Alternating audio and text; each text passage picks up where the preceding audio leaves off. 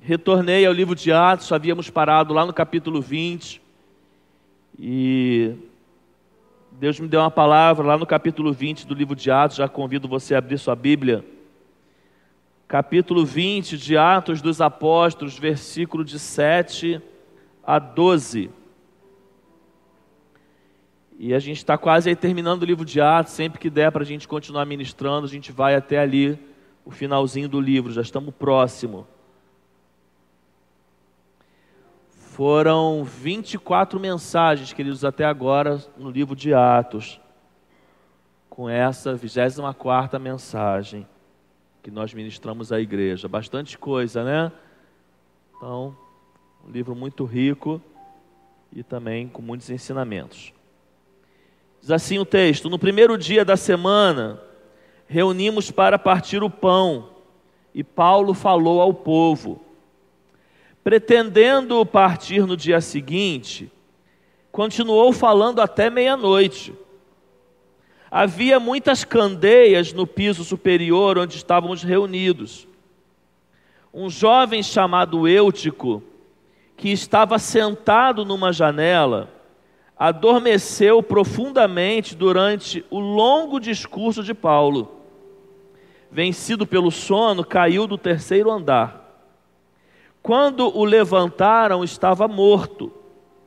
Paulo desceu, inclinou-se sobre o rapaz e o abraçou, dizendo: Não fiquem alarmados, ele está vivo. Então subiu novamente, partiu o pão e comeu. Depois continuou a falar até o amanhecer e foi embora. Levaram vivo o jovem o que muito os consolou. Você já tinha lido esse texto na Bíblia? Esse é o texto do sermão longo. Depois, e às vezes a gente reclama quando o pastor prega uma hora, né, irmãos? O que, que, que diz o texto que nós acabamos de ler? Paulo estava pregando, irmãos, desde aproximadamente 18 horas, 6 da tarde. Deu meia-noite, ele ainda estava pregando. Um jovem que assistia a pregação começou a lutar ali contra o sono. Você sabe como é que é isso? Você está ali ouvindo a mensagem, você está querendo prestar atenção, mas o sono está te travando uma batalha com você. Se é batalha, alguém tem que vencer. Quem venceu? O sono. Só que ele estava numa janela alta e ele caiu e morreu. Aí Paulo, o jovem morreu, parou de pregar, né? Foi lá, ressuscitou o jovem, voltou e pregou até de manhã cedo. E depois ele foi embora para pregar em outra igreja. Nem dormiu, então Paulo pregou de seis da manhã à meia-noite, de seis da tarde, 18 horas à meia-noite, o jovem morreu. Ele parou, foi lá, ressuscitou o jovem, voltou para pregar e pregou até amanhecer. Vamos orar diante desse texto que nós lemos. Pai, muito obrigado pela tua palavra. Muito obrigado, Deus, porque ela é luz para os nossos caminhos e nesse momento que teu Espírito Santo nos conduza nesse momento de compartilhar da tua palavra, fale aos nossos corações. Oramos em nome de Jesus. Amém. Geralmente ninguém gosta de um sermão longo, não é, irmãos? Um sermão longo, ele costuma trazer algumas reações na igreja. Há aqueles que ficam inquietos. E se ele puder, ele levanta de um assento e senta no outro e se ele tiver uns caguetes, mexer o ombro, a blusa, ele começa a mexer. E ele vai três, quatro, cinco vezes lá fora, ele se mexe, porque o sermão está longo. Há aqueles que conversam, aí ele não quer nem saber se o cara que está do lado está conseguindo se concentrar no sermão longo. Ele puxa um assunto ali e ele começa a conversar, ele começa a falar, porque ele está ali incomodado com aquele sermão longo. Há aqueles que só estão de corpo presente. Só de corpo presente, irmãos.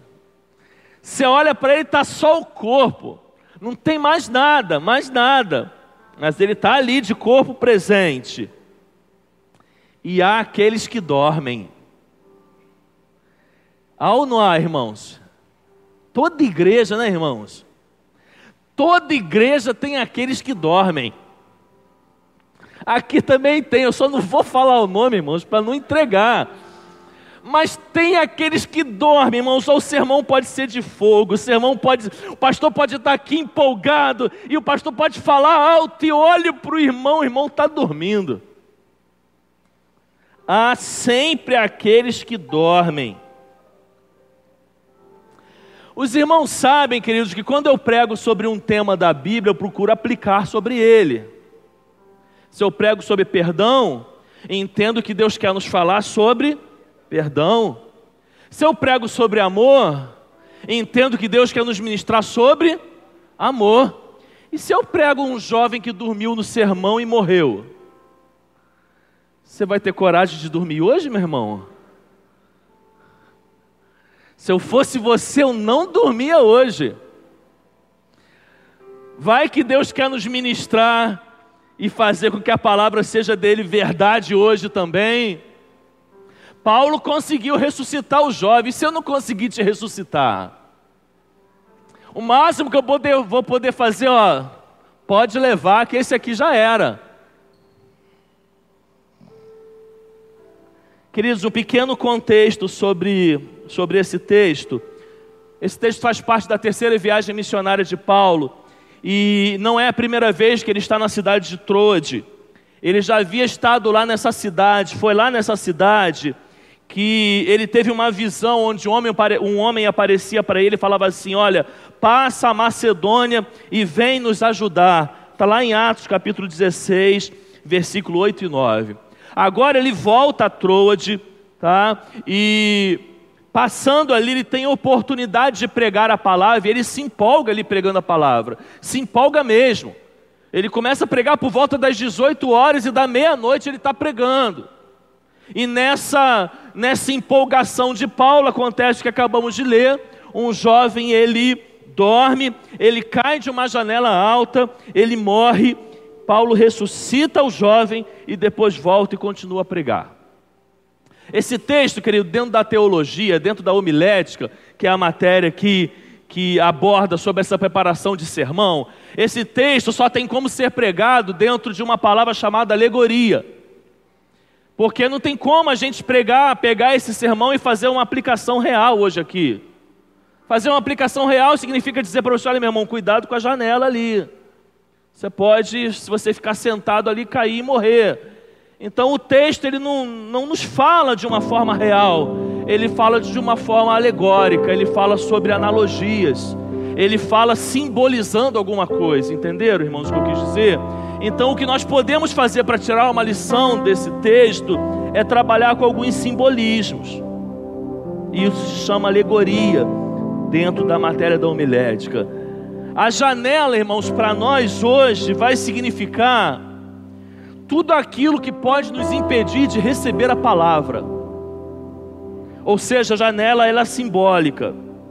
Existe algo de Deus, irmãos, para ser ministrado na nossa vida. Existem circunstâncias e que muitas vezes nos impedem de sermos ministrados. Não só ministrados, como moldados e transformados por Deus. Essas são as janelas da nossa vida. E o tema da nossa mensagem nessa manhã, está anotando aí, Berger? Os perigos da janela. Irmãos, pensando naquilo que pode nos impedir de receber a palavra, o tratamento de Deus na nossa vida, em primeiro lugar, eu quero compartilhar com os irmãos e pensar com os irmãos que a janela simboliza os nossos encontros, quando nós o fazemos com a cabeça e a mente no amanhã. Presta atenção no que está dizendo ali. A janela simboliza os nossos encontros quando o fazemos com a cabeça e a mente no amanhã. Troca a palavra encontro por cultos, celebrações, ajuntamento da igreja. A janela simboliza o nosso ajuntamento, o nosso culto, a nossa celebração, quando nós o fazemos com a cabeça e a mente no amanhã. É possível, irmãos? É muito possível. Eu tenho eu tenho sido levado a uma conclusão, queridos, nesses últimos dias. Não sei se você vai concordar. A conclusão que eu tenho chegado é que muitas vezes, ou talvez todas as vezes, nós nos preparamos de uma forma muito errada, ou não nos preparamos para esse momento de culto, irmãos. Eu creio, queridos, que esse momento que nós temos aqui como igreja de culto, nós deveríamos nos preparar melhor. Nós deveríamos nos preparar, e muitas vezes nós não nos preparamos. Quer um exemplo? Conversamos sobre esse assunto no nosso pequeno grupo de jovens casados essa semana. Aquela oração que a gente passou a fazer com um tempo mais prolongado antes do culto da noite, mudou o nosso culto. Ainda que não no coletivo, mudou no individual. Simplesmente porque a gente decidiu gastar um tempo maior para orar do que gastávamos antes de começar a celebração. Não sei se você já foi confrontado dessa forma pelo Espírito Santo, mas sabe o que, que muitas vezes eu tirei de lição?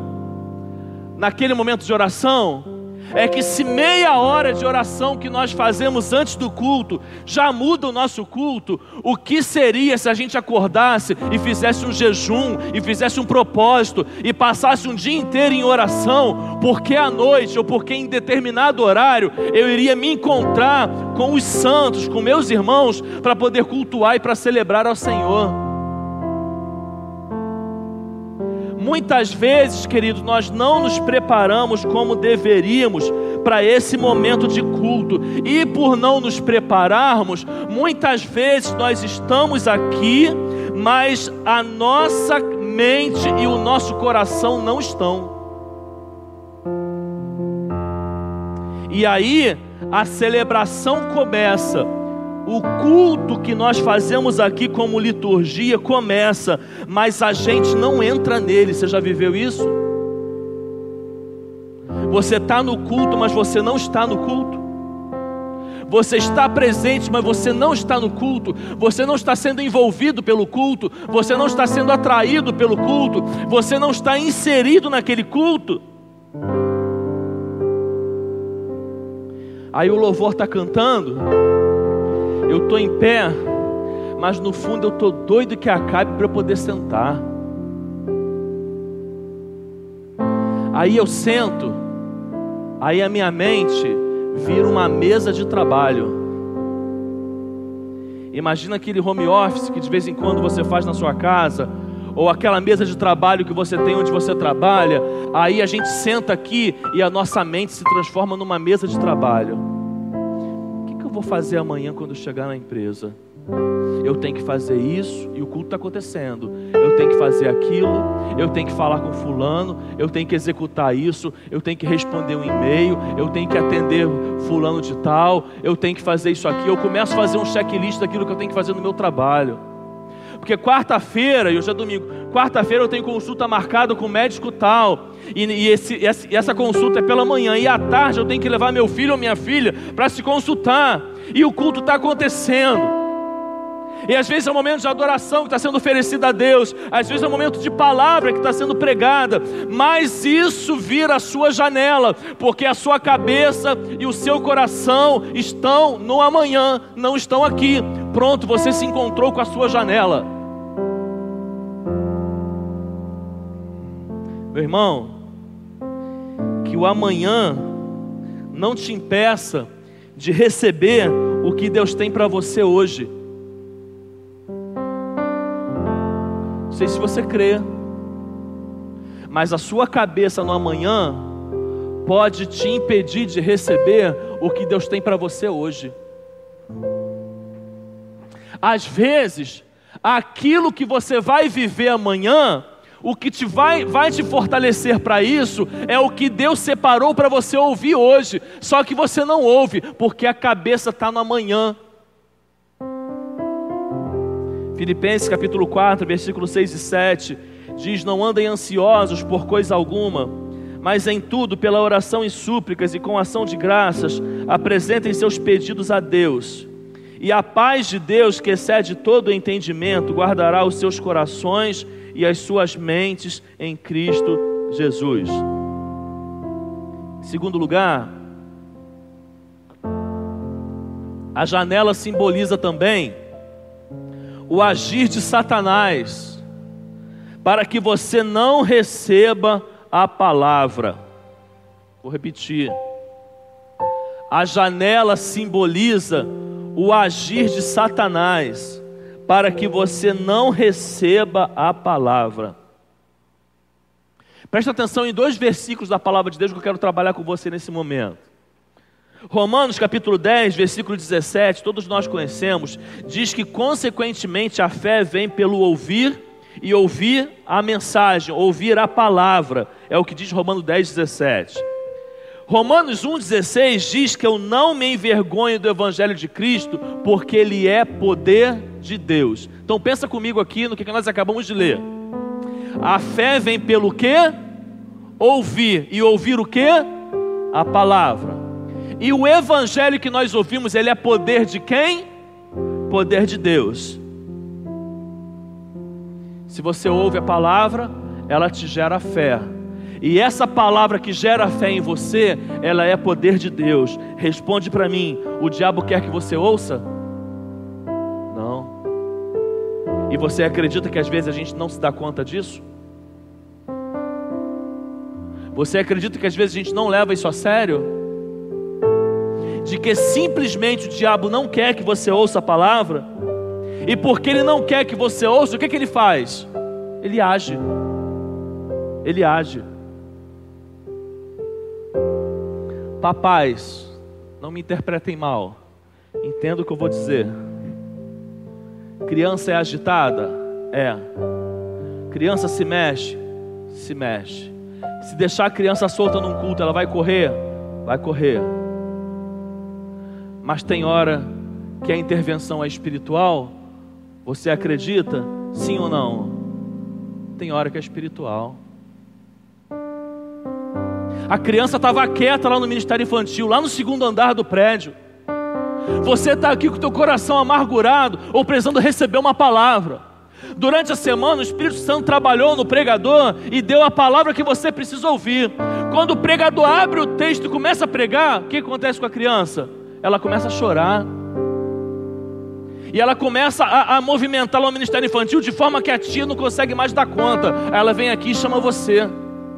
Aí você sai que, que você perdeu? A palavra. Entendo, entendeu o que eu quis dizer, irmãos? Tem coisa que é natural da criança.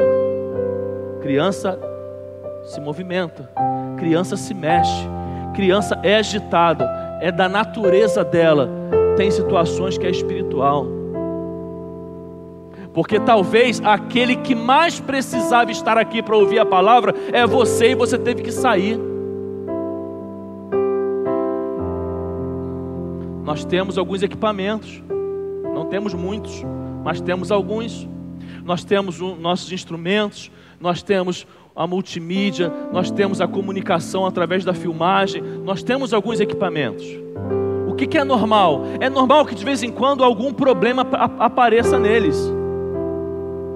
Mas pode ter espiritual? Pode é quando o computador que não travava, trava na hora da palavra. E às vezes vem cinco, seis aqui bem intencionados para poder resolver o problema do equipamento, mas no vir cinco ou seis aqui, primeiro, eles já não estão mais ouvindo a palavra e eles estão distraindo alguns que deixaram de prestar atenção na palavra para olhar para eles. Às vezes, queridos, você vai ver que o pastor Ismael é um pouco chato com isso. Mas é chato, queridos, por discernimento. Eu já vivenciei situações aqui no púlpito, eu vou confessar para vocês. A palavra era para determinada pessoa, o olhar transmitia isso, as lágrimas transmitia isso. O Espírito Santo me dava discernimento, essa pessoa está bebendo dessa palavra. Aconteceu algo e tirou a pessoa da palavra. A gente está sujeito a isso a todo momento. Por que, que esse ano eu pedi tanto para a gente intensificar o ministério de intercessão? Porque a gente precisa de oração aqui dentro, enquanto a palavra está sendo pregada. Às vezes a gente não se dá conta do que, que a gente está fazendo e do que, que a gente está influenciando no mundo espiritual, irmãos. Quer um exemplo? Os dez minutos antes do culto da noite, que deveria ser um momento de oração, e às vezes parece que tem uma feira aqui dentro. A gente deixa de começar o culto sete horas para começar sete dez. O, o, o Ministério de Louvor faz um instrumental para que você possa orar. Às vezes a gente olha para a igreja e está uma feira aqui dentro. E aquele que quer orar não consegue. E às vezes a música, que você, todos nós sabemos que ela é terapia, que ela é muitas vezes instrumento do Espírito Santo em nós, a música que deveria nos preparar para iniciar uma celebração, a gente nem conseguiu ouvir. Quando vem aqui alguém, alguém dá uma palavra, meu irmão, boa noite, vamos iniciar essa celebração. Você está com a tua mente lá longe, você está frio, você está desmotivado e você não consegue nem se concentrar naquilo que está começando a ser ministrado na sua vida. Meu irmão, cuidado com a distração. Hoje em dia nós temos ao nosso favor a tecnologia. Bênção de Deus, bênção de Deus. Eu quero dizer para você que essa igreja usa ao, ao favor dela a tecnologia e tem buscado usar cada vez mais. Se você vê de vez em quando pessoa vindo aqui tirando foto, não fica chateado com a pessoa não. É para divulgação do evangelho, pode ter certeza disso. Porque é de uma foto que se tira aqui de um ministério de louvor, é de uma foto que se tira de um pastor, que vai para a rede social e vai uma mensagem junta. E às vezes tem uma frase lá, e às vezes quem está ouvindo vai ser impactado pelaquela frase. A gente transmite uma mensagem que vai para o nosso canal no YouTube, porque a gente quer usar a tecnologia, mas a tecnologia na mão do diabo também pode ser uma ferramenta para distrair você da palavra. Basta seu WhatsApp vibrar ou fazer aquele barulhinho que você já conhece e a sua curiosidade ficar formigando dentro de você para você saber quem é. E ao saber quem é, você se sentir obrigado a responder, porque ele é urgente. Você tem que responder. Pronto, você perde a palavra. Você iniciou uma comunicação que está fora daqui. Alguém foi usado, acredite nisso, para distrair você e tirar você da palavra.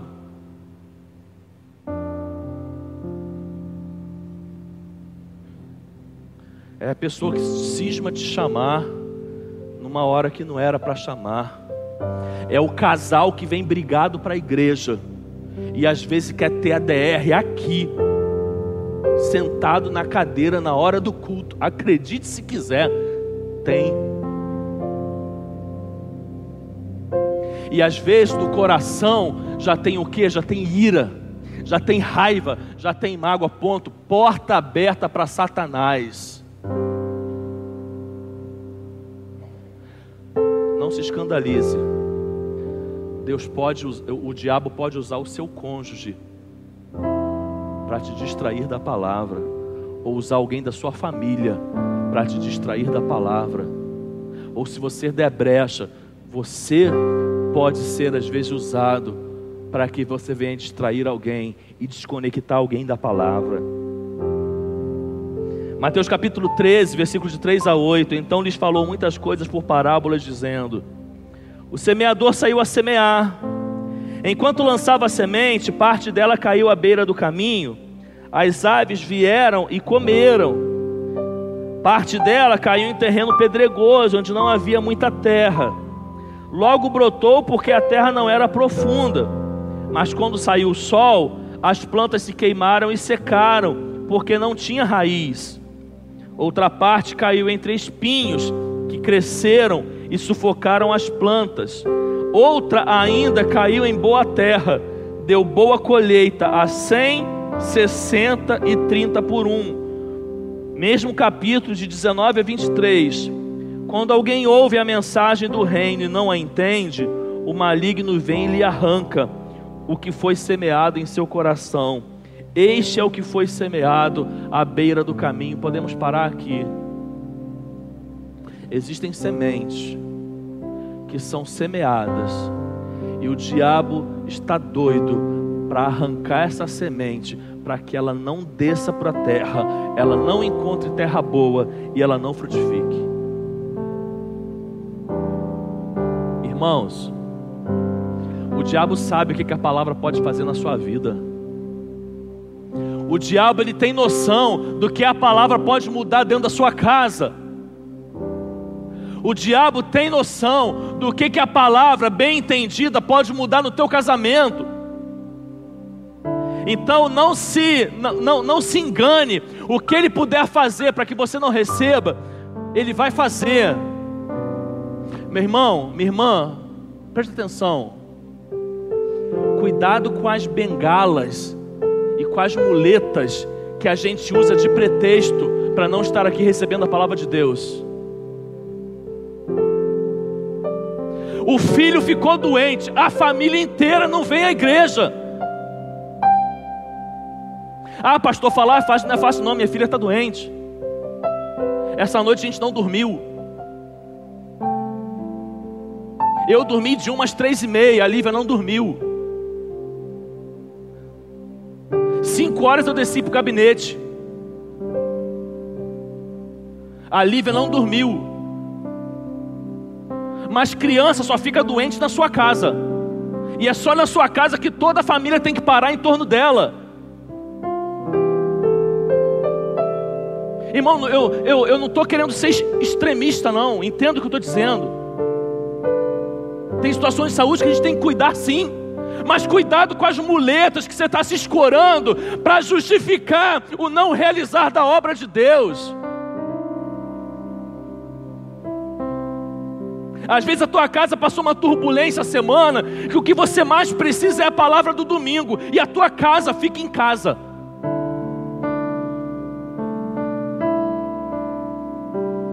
Aí deu uma dor de cabeça. A família inteira não vem no culto porque deu a dor de cabeça. Criança, filho, são heranças para serem bênçãos na nossa vida e não para afastar a gente do trabalho de Deus. Criança de filho de crente tem que ter cheiro de igreja, tem que respirar igreja, comer igreja e viver igreja enquanto é tempo. Enfie os seus filhos dentro da igreja, para que lá na frente o mundo não venha engoli-los.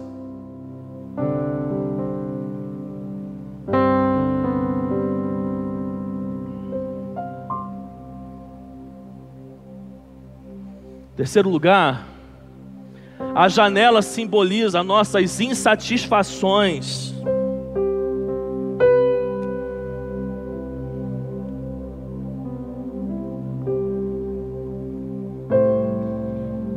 Como é bom ver um crente novo convertido ou novo na igreja. É bom ou não? Você consegue perceber isso? Você olha para ele na cabeça dele a igreja é perfeita. Que maravilha, irmãos. Como é bom ver essa inocência. É ou não é? Se você rodar sua vista e for mais observador, você vai encontrar isso dentro daqui da nossa igreja.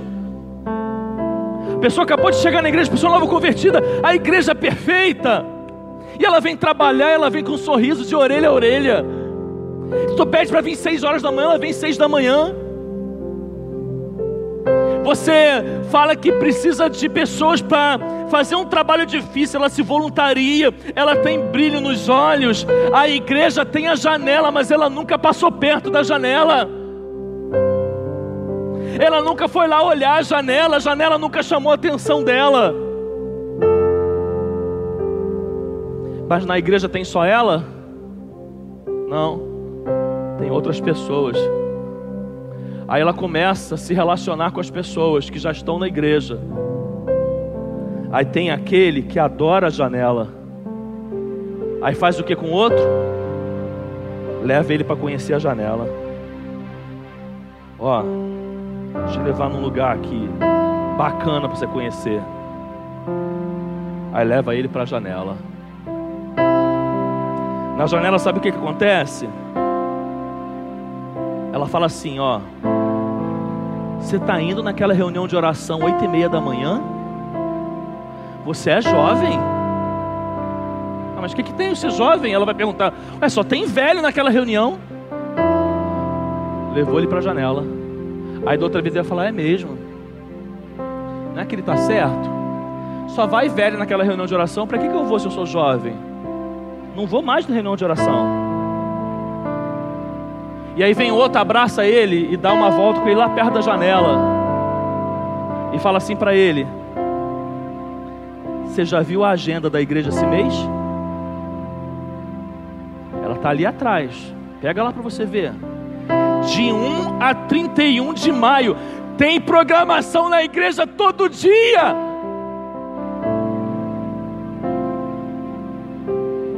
Você está doido? Que igreja doida é essa?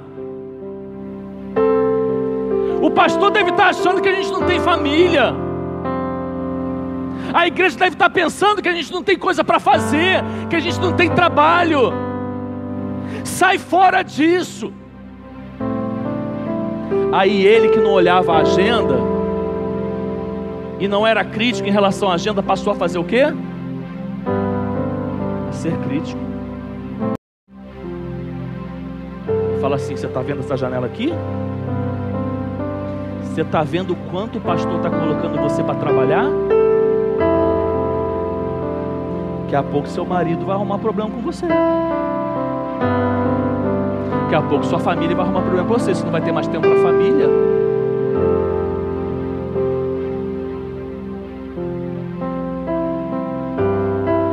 Você que ainda não conhece a janela, cuidado para quem você dá o seu ouvido. Você que ainda não conhece a janela, cuidado com quem você senta na mesa do almoço. Você quer repreender o diabo? Repreenda o assunto que foi levantado na mesa do almoço contra a sua igreja. Você sabe o que mais afasta os filhos dos crentes da igreja? A mesa do almoço da sua casa o lugar que mais pode afastar o seu filho da igreja é a mesa do almoço da sua casa. Quando você a usa para criticar a igreja, o pastor e a liderança da igreja, mesa de almoço de família cristã, não é para isso. Repreende isso em nome de Jesus. Tira isso da sua casa em nome de Jesus porque tem mesa de almoço, tirando filho de crente da igreja. Porque ele senta lá e ele ouve o pai criticar o pastor, ele ouve o pai criticar a igreja, ele ouve o pai criticar os ministérios. Quando ele chega adulto, ele quer saber de qualquer coisa, menos de igreja.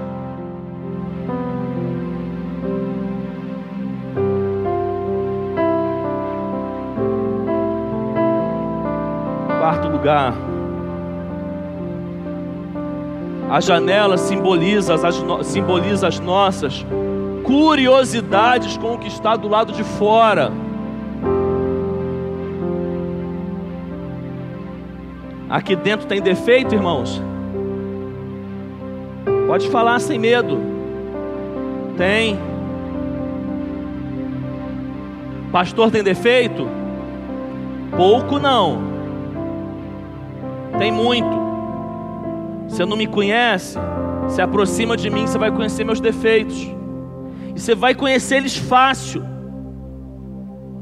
Porque toda pessoa que é meio hiperativo, um adulto hiperativo igual eu, mostra os defeitos fácil, fácil. Os ministros dessa igreja têm defeito? Experimenta trabalhar com um deles para você ver. O ministério de louvor que você vê aqui aos domingos cantando a melhor música tem defeito, experimenta vir fazer parte para você ver se você não vai ter vontade de enforcar um, se você não vai pensar em alguma vez cometer assassinato na sua vida.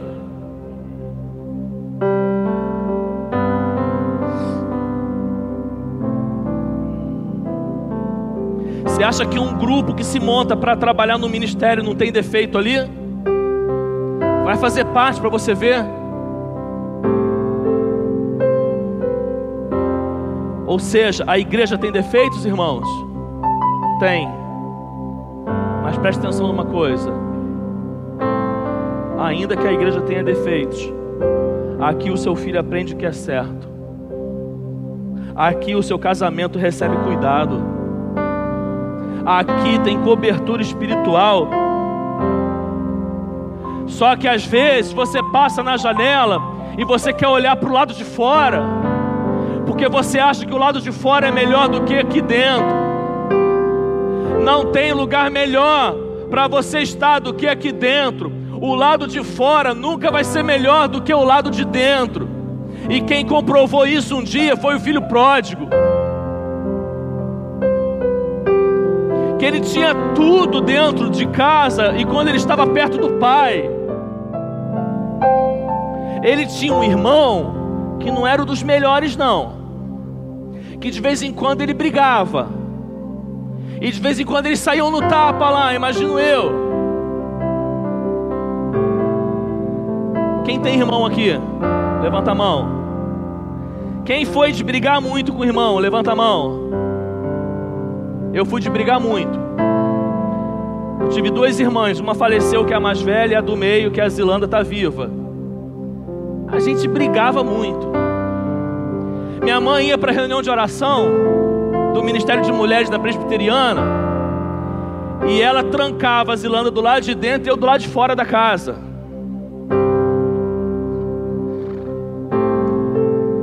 Às vezes, cabo de vassoura passava voando. Quem brigou muito com o irmão vai saber me responder. Qual a característica dos irmãos que brigam? Mexe com o outro só para você ver o que você vai arrumar. Mexe com o meu irmão para você ver o que, você vai arrumar. Para você, vai, você ver a encrenca que você vai arrumar. É ou não é verdade? Pode brigar o que for. Mexe com ele para você ver se você não vai sair com dois quentes, dois fervendo daqui. Aproveitar que a Lívia saiu. Quando eu era adolescente, comecei a namorar implicava com as minhas namoradas, mas vivia brigando comigo.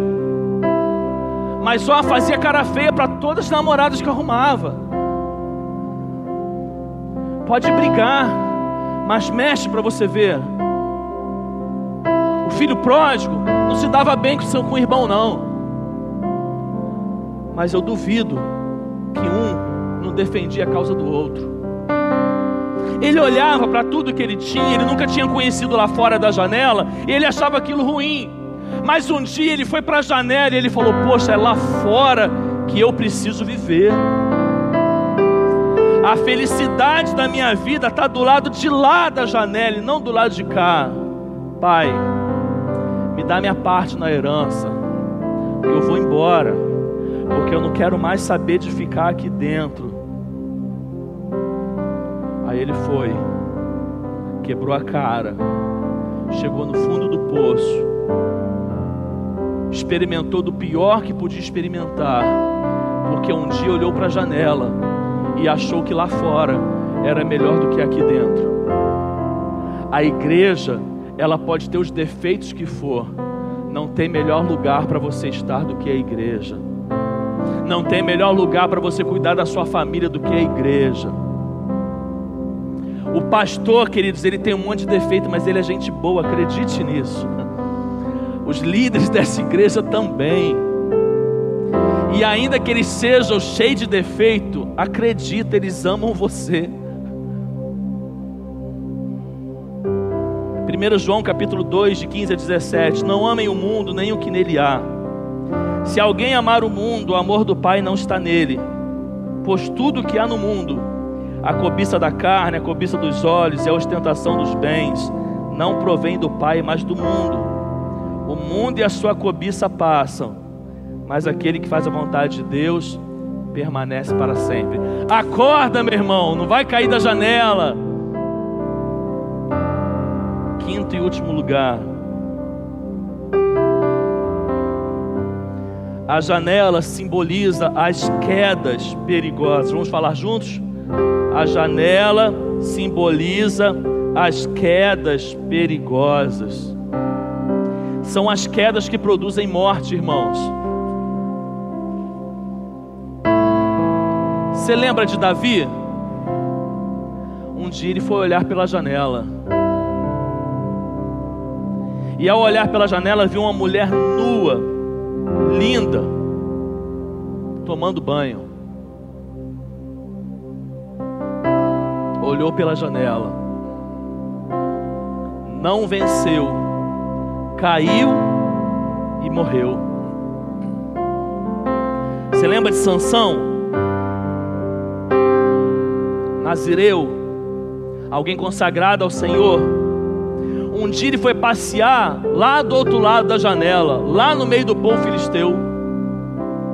Olhou para uma mulher, chegou em casa maluco. Pai, você tem que ir lá e cumprir os protocolos, falar com o pai daquela moça, porque eu quero aquela moça. Ele foi, ele caiu e ele morreu. O Ministério de Louvor pode se posicionar aqui. Meu irmão, a igreja tem janela?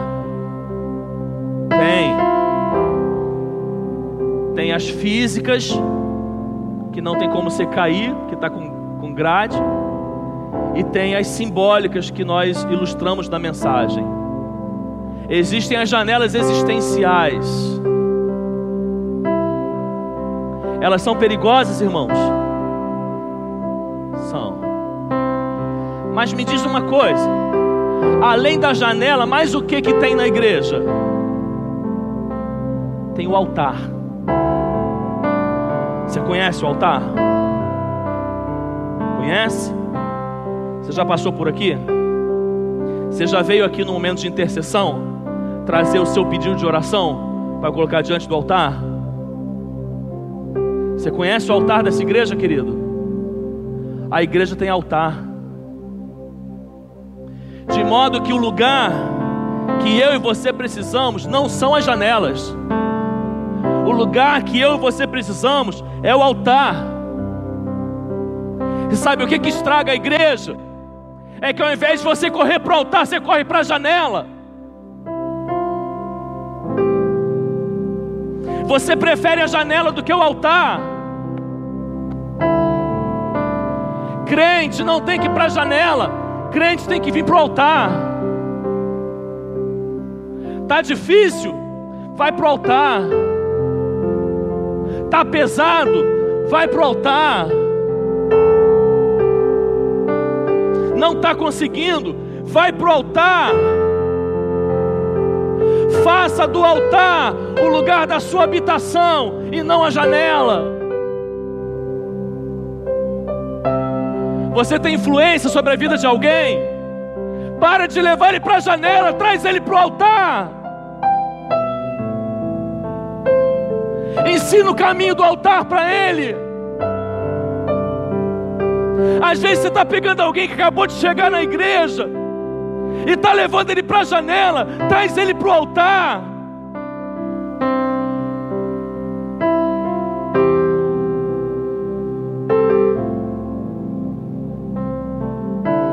Porque o altar é o lugar que quando você cruza essa porta com seus fardos, você pode trazê-los, depositar e sair daqui leve.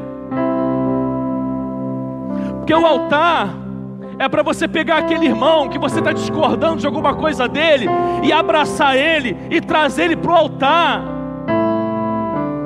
Porque aqui no altar tem a glória de Deus. E no derramar da glória de Deus, um vai entender o outro, um vai perdoar o outro. Porque às vezes a gente corre para a janela quando o nosso destino tem seu altar.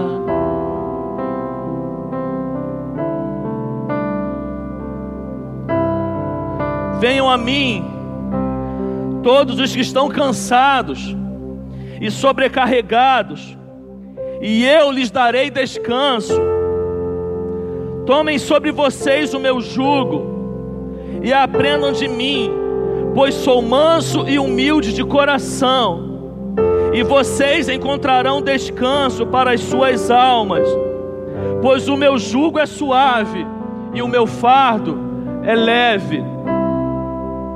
Quando tudo perante o Senhor estiver, e todo o teu ser Ele controlar, só então has de ver que o Senhor tem poder quando tudo deixares aonde? Na janela? Não, no altar